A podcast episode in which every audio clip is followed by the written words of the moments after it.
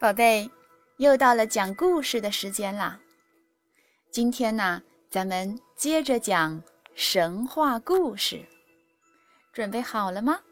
伟伟讲故事开始了。接下来我们要讲的故事是舜的故事。舜在他很小很小的时候，妈妈。便去世了。他的父亲瞽叟听了后母和后母与他生的第二个儿子象的话，一点儿都不疼爱舜。所以小时候啊，舜其实是个挺可怜的孩子。舜他到骊山去耕田的时候，开垦了一大片荒地。荒地上有很多大象，常常到田地里来，用鼻子翻开泥土去找地底下的草根来吃。还有许多野鸟也都来田地里头啄草籽儿作为食物。有了这些可爱的动物们的帮助，荒地的收入还不错。因为荒地刚刚开垦不久，附近也没有人居住。于是舜就和这些动物们为伴，不去伤害它们，相处得十分融洽。附近的老百姓呢，看见舜耕种的荒地收入还不错，也都陆陆续续的到这里来开垦田地，和舜一起劳作。他们耕着和舜相邻近的田土，但是舜总是非常和气的谦让，大家自然也就不好再争执起来，于是彼此互相的让出了田界，相安无事。种过了田以后，舜又去钓鱼，他来到雷泽，雷泽的人看见舜非常的谦逊和气，也都不好意思和他争执起来。后来呀，舜又到河滨去做陶器，做得十分认真。做得不好的，他就会重新再做，直到做好为止。其实那个时候啊，河滨的人做陶器都十分的马虎，十个有九个是歪的，手工十分粗劣。可是他们看到舜那样专心的做陶器，都觉得惭愧起来。于是，人们也学着舜的样子，把陶器做得越来越精致。舜做什么，大家都跟着他做，因为舜那样的和气，大家都很喜欢他。慢慢的，在他居住的地方，人口越来越多，十分热闹。后来，尧听了人的推荐以后。非常赏识舜，要招舜做他的女婿，要成为当时皇帝的女婿。人们都非常羡慕起舜来，纷纷奔走相告。可是舜的弟弟象心里十分的妒忌哥哥，看见尧帮舜建筑了仓库，又分给了舜许多牛羊。恨不得通通霸占过来，据为己有。而且，象还在母亲的跟前商量，在父亲瞽叟的跟前说了舜的许多坏话。他劝父亲瞽叟叫舜去修补仓库。父亲果然对舜说。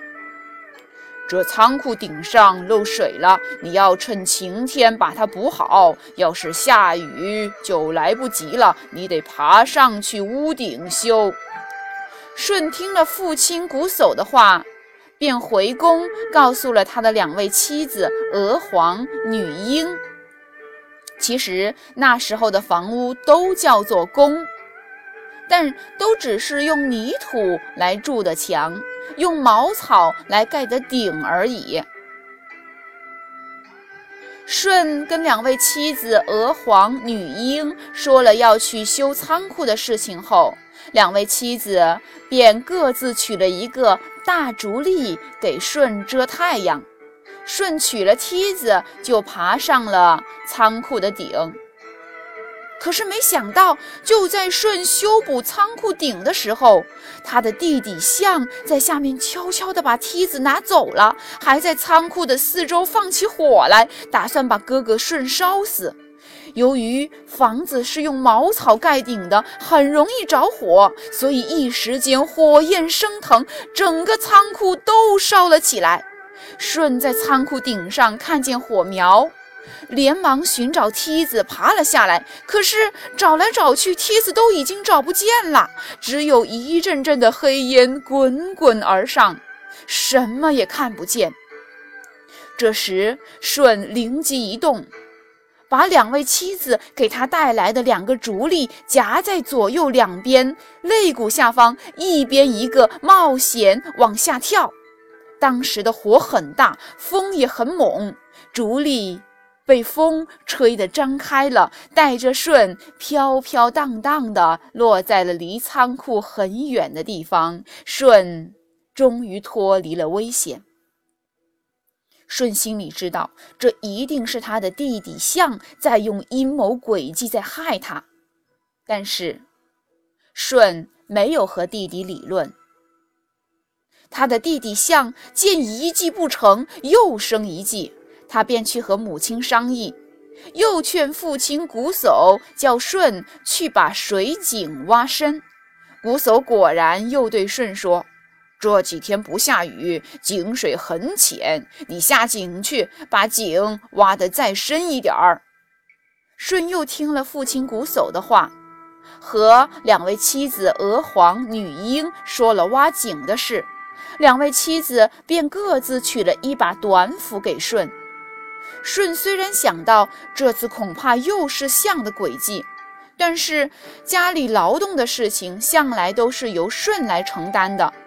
这个弟弟象平时是不劳动的，所以虽然当时舜的心里是十分怀疑的，但还是下去挖井了。舜下了井，却没有把井挖深，而是用两个斧子在井边凿了一个洞穴。刚刚凿好，就听见象在井上叫他。舜在井下答应了一声：“哎。”象知道舜确实是在井里，连忙和父亲瞽叟一同联手推下了许多泥土和石头，打算把舜毒死在井里。推了一会儿，象觉得舜一定被毒死了，便满心欢喜地跑到母亲面前，手舞足蹈地说。哥哥这次一定跑不掉了。我事前还叫了他一声，他的的确确在井里。现在我们可以把哥哥的东西分一分，牛羊仓库都归爸爸妈妈吧。哥哥的所有东西都归我，两个嫂嫂也归我，好让他们替我铺床叠被。说完，他就哈哈大笑起来。瞽叟这时啊，已经受了他后期的蒙蔽，以为舜是坏儿子，就是死了也一点儿不心疼，想得意洋洋地跑去，想去接收舜的东西。没想到他一走进舜的房门，就看见舜正在床上弹琴呢，想大惊失色，心惊胆战，连忙转身就跑。原来呀，舜早就料到象会趁机去害他，所以当象在井上叫他的时候，舜便躲到了事先挖好的洞里。眼看着井上抛下许多泥土石块，当时他一言不发。等到他们抛完远去了，舜才借着洞口的一点点空隙，努力地向上爬，然后。悄悄地回了宫，换去了满身泥污的衣服。舜看见弟弟象跑了，便下床叫他，象只得停下来，害怕的说不出话来。我哦我我因为烦闷，想来看看哥哥。舜也就答道：“你来的正好，我这里有许多事情。”你来帮着我料理吧。说完，又像平日一样，像这时心里啊，惭愧极了。面对这样宽宏大量的哥哥，他也再不好意思去陷害舜了。正因为舜在各个方面都这么优秀，所以后来尧把地位让给了舜。好的，故事讲完了，宝贝，再见。